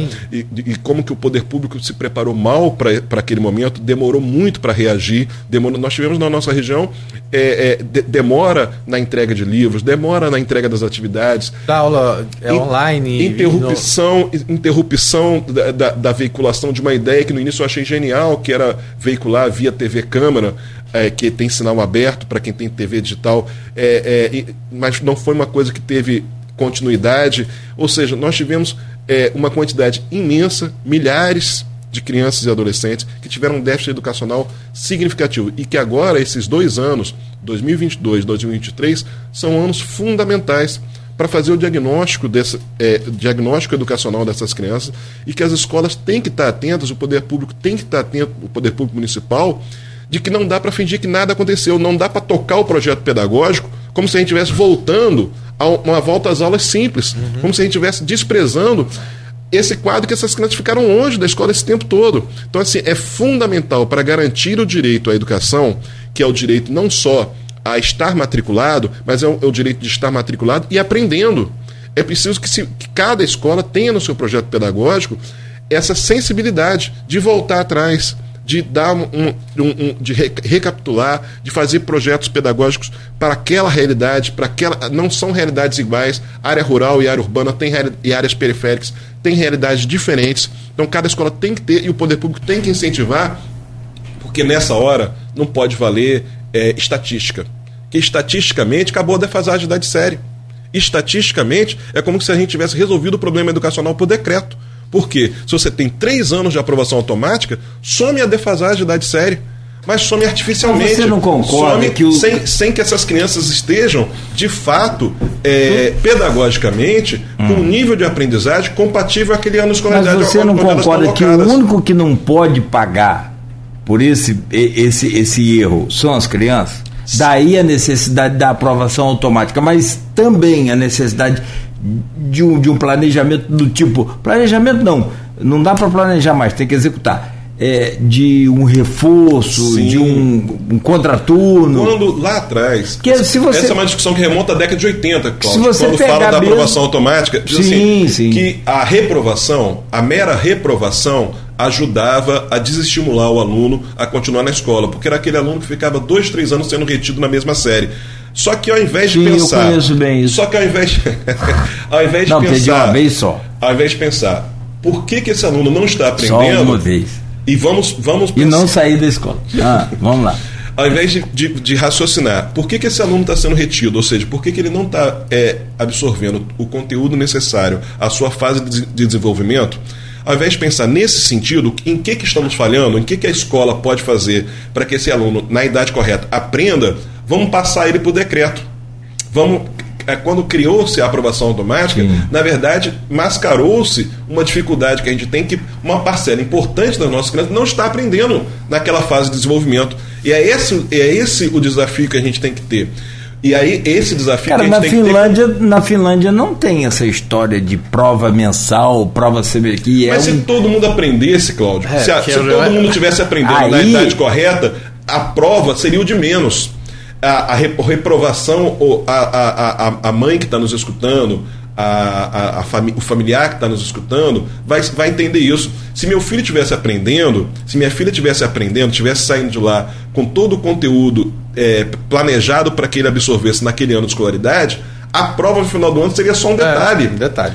Agora, se, na verdade, a gente está falando que uma geração inteira está sendo promovida de ano de escolaridade e esse, esse primeiro filtro do é, ensino fundamental é o sexto ano e aí você. Qual é a perversidade desse raciocínio? Eles chegam ao sexto ano com um índice de, de aprendizagem muito baixo. Esse menino e essa menina, já adolescente, já com 12, 13, 14 anos de idade, não resiste ao baixo letramento no sexto ano. E é por isso que a gente tem, se você for nas escolas é, públicas que tem o, o, segundo segmento, você tem nove turmas de sexto ano, dez turmas de sexto ano, uma de sétimo, uma de oitavo e meia de nono. porque todos eles são retidos no sexto ano e dali eles vão para a evasão escolar. Dali eles não resistem, porque você, tendo baixo letramento, tendo baixo é, é, nível de escolaridade em relação tanto ao ensino da língua portuguesa quanto à matemática e as possibilidades das outras disciplinas que exigem esses conhecimentos, você a, a, a evasão ganha. Quem ganha é a evasão. Porque esse, esse adolescente ele sai da escola, porque ele não vai ficar lá o ano inteiro dentro de uma sala onde ele não consegue decifrar aqueles códigos que estão sendo escritos na, na, no, na lousa, no quadro negro, onde ele não consegue acompanhar pelo livro didático que é, é ele distribuído, e aí ele engrossa as estatísticas de evasão e depois vai engrossar as estatísticas do, do, do, da quantidade de adolescentes em conflito com a lei e assassinados, porque é disso que nós estamos falando. Sim, sim. A escola ela é um dos maiores fatores de proteção à vida. Esses adolescentes, quando você analisa o número de adolescentes que estão lá em, em regime fechado no Degase, ou quando você analisa os adolescentes que foram assassinados, isso no município de Campos, nós não estamos falando do Grande Rio, nós estamos falando do ABC Paulista, nós estamos falando do município de Campos. Quando você analisa o perfil é, de cada adolescente que está no Degase, de cada adolescente que foi assassinado, a sua quase que totalidade ou estava fora da escola ou estava somente matriculado. Mas tinha um, tinha um índice grande de defasagem de idade série e um índice grande de defasagem pedagógica. Portanto, garantir de que essa geração de crianças não engrossa as estatísticas lá na frente de, de adolescentes assassinados ou em conflito com a lei, ou mais ou é, tão perverso quanto isso, exercendo funções de, e que, de grande insalubridade, né? funções de forte esforço físico e de baixíssimos salários, que é o que está reservado para essas para essa geração com, com baixa escolaridade. Não são aqueles serviços que não é, requerem é, escolaridade. Então, quando você vai ver novamente as pesquisas que apontam isso aí, há aqueles que estavam trabalhando, estavam trabalhando como servente, como auxiliar de serviços gerais. Então, a gente ainda perde toda uma geração que podia estar economicamente ativa, sonhando em ser o que quisesse e não pode sonhar em ser o que quisesse. E a gente tem um, um, documentário é, muito bacana que fala sobre essa realidade educacional, que é Nunca Me Sonharam, e que, que, que esfrega na nossa cara essa crueldade de não garantir a escola pública de qualidade para todos, que é esse fato de que a gente vai negar a essas crianças e adolescentes o direito de sonhar. Porque quando é pequenininho, sonhava em ser juiz, sonhava uhum. em ser advogado, sonhava em ser médico. E aí a vida vem e não permite que ele sequer aprenda a ler e escrever porque as políticas públicas não garantem nesse sentido. E aí que a gente entra o trabalho de todas essas instituições que a gente falou, que entidades, porque muitas vezes elas oferecem nesse contraturno e a, e a obrigação para que eles possam estar tá participando desses projetos é justamente Exatamente. Estar... Quando a gente. É isso, Rodrigo. A gente, por exemplo, lá no Centro Juvenil, a gente, alguns anos atrás, é, colocou a idade de entrada no Centro Juvenil de seis, a gente trouxe para quatro anos. E aí a gente começou com essas crianças de 4, 5 anos a ter oficinas de psicomotricidade, de desenvolvimento, atividades né, voltadas para o desenvolvimento da psicomotricidade.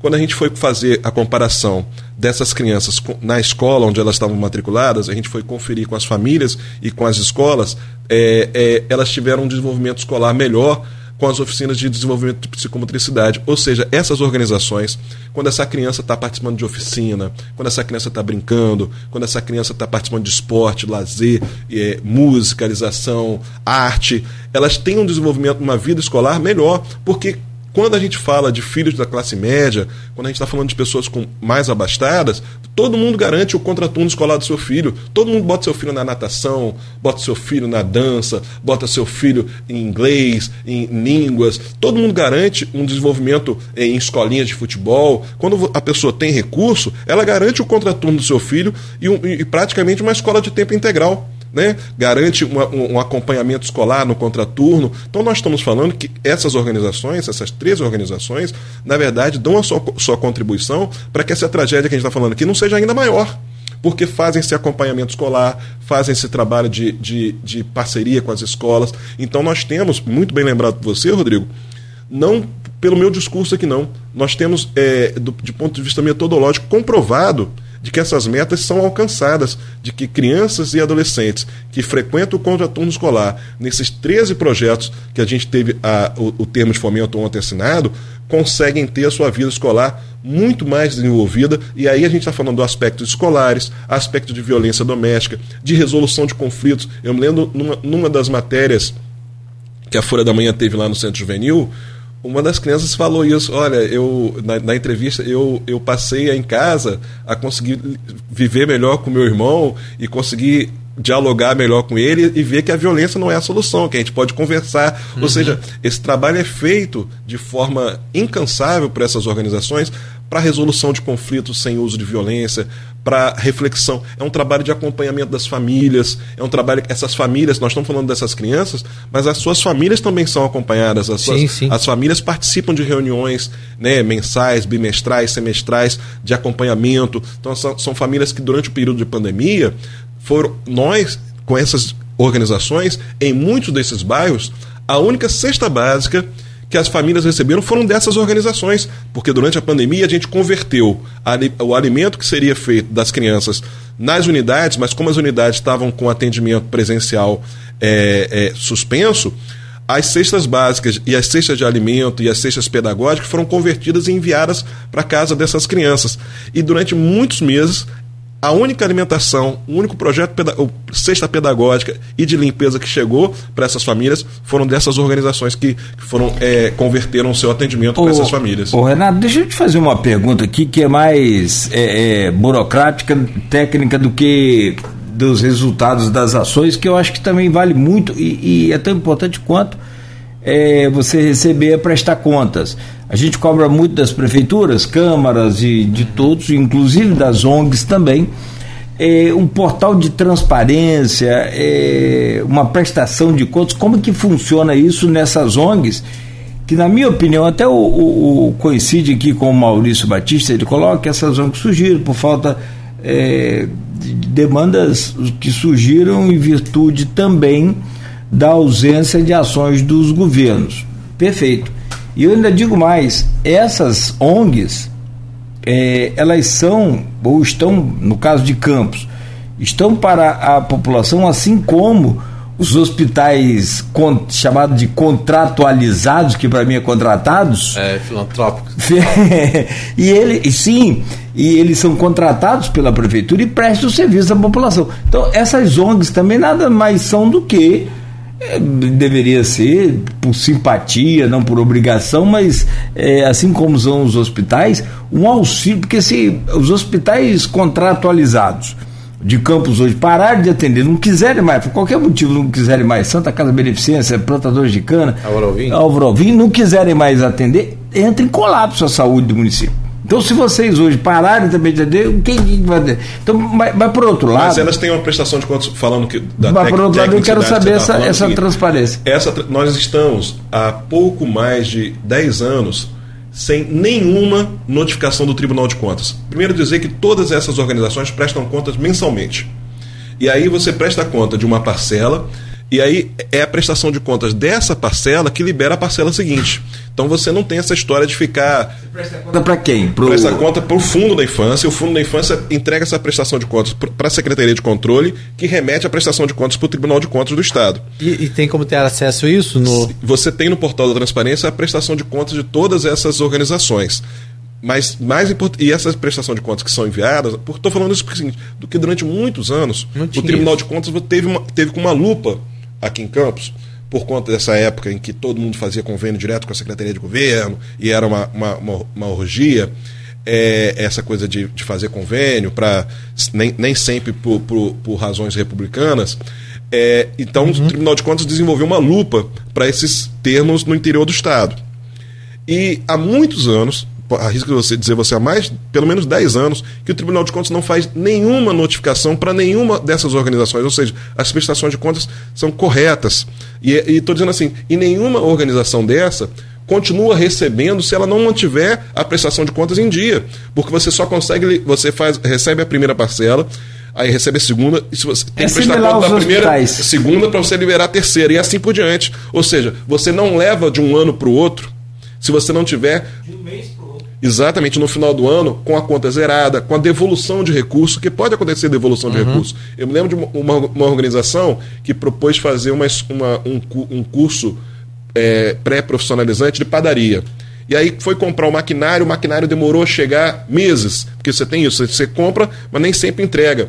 E aí o salário que seria do, do, do educador é, para a padaria eu não foi contratado enquanto o equipamento não estivesse lá. Então, no final do ano, teve um saldo a devolver. Por que teve um saldo a devolver? Porque a padaria não foi montada naquele tempo. Ou seja, mas não necessariamente porque não foi desenvolvido o trabalho, mas porque teve. Então, assim, ainda tem essa situação que a prestação de contas prevê o uso regular da, do recurso e até a devolução quando acontecem esses casos que são necessários. Mas são, como você falou, Cláudio, organizações é, que estão idôneas, históricas na nossa, na nossa cidade, algumas que desenvolvem um serviço que não é prestado pela, pelo Poder Público Municipal, como é o caso das APAES, né, da APAI, da APOI e da APAP, e outras que desenvolvem em áreas como a nossa lá do Centro Juvenil, como a Bem Faz Bem, como lá Fabiano, onde o poder público é, é, não chega nesse, nesses, nesses locais de periferia ou quando chega não oferta o número de vagas que são suficientes.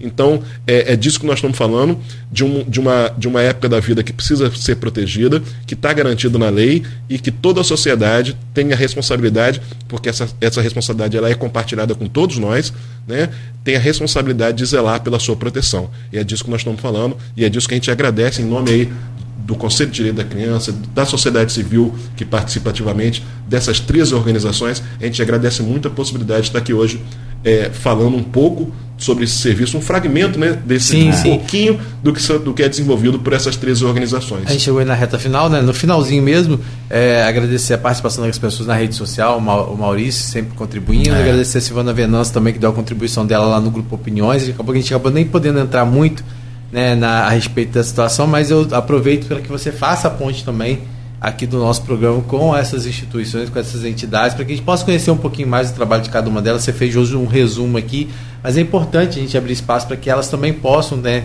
ter voz e convocar a sociedade para que é, entre nessa campanha, para que abrace e, acima de tudo, é, garanta né, a vamos dizer que essas, essas entidades possam ter aí um atendimento cada vez maior, porque a gente está falando de recursos, ah, recebeu recurso da prefeitura, as pessoas, né, aquelas pessoas mais ignorantes, vão, ah, recebeu recurso da prefeitura, precisa de ajuda. Não é assim, gente. A gente está falando de recursos que são destinados ao atendimento de 60 é, crianças e adolescentes, e a gente sabe que essas, essas entidades acabam atendendo um número muito maior, então é sempre importante todo mundo estar tá colaborando sempre, ajudando sempre, e aí a gente falou dessas ferramentas que são possíveis aqui, e assim que também tiver essa audiência pública aí já marcada, a gente deixa o espaço aberto também para a gente possa divulgar, né, Cláudio? Sim, trazer claro. mais detalhes a respeito dela, inclusive os resultados que, elas pode, que ela pode trazer a partir dessas discussões. E eu queria só que você, para finalizar rapidinho, o fórum, é, como é que é esse fórum? Todo mundo, quem pode participar? Ele envolve quem esse fórum da esse Fórum da Sociedade Civil é um fórum de, de defesa dos direitos da criança e adolescente. Podem participar organizações e pessoas.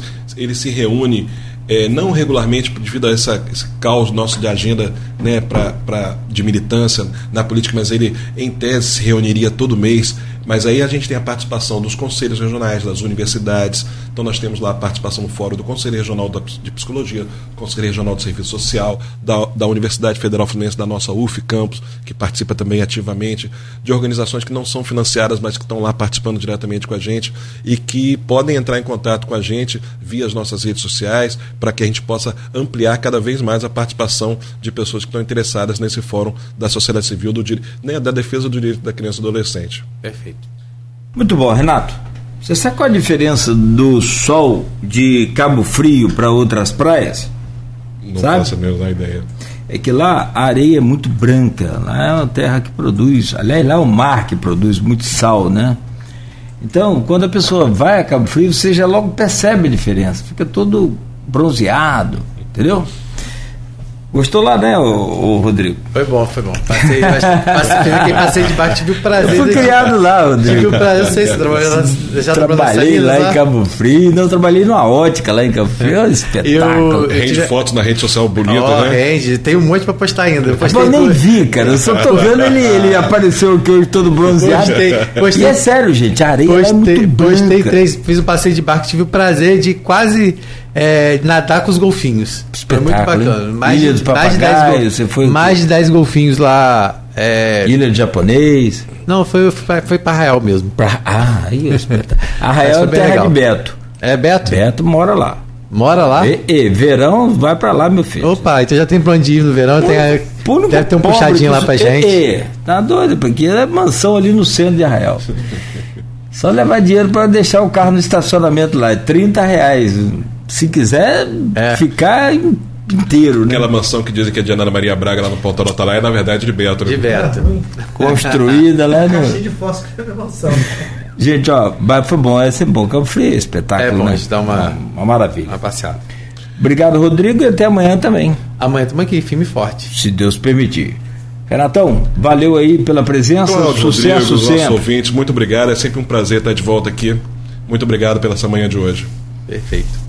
A gente volta amanhã, como já disse o Rodrigo.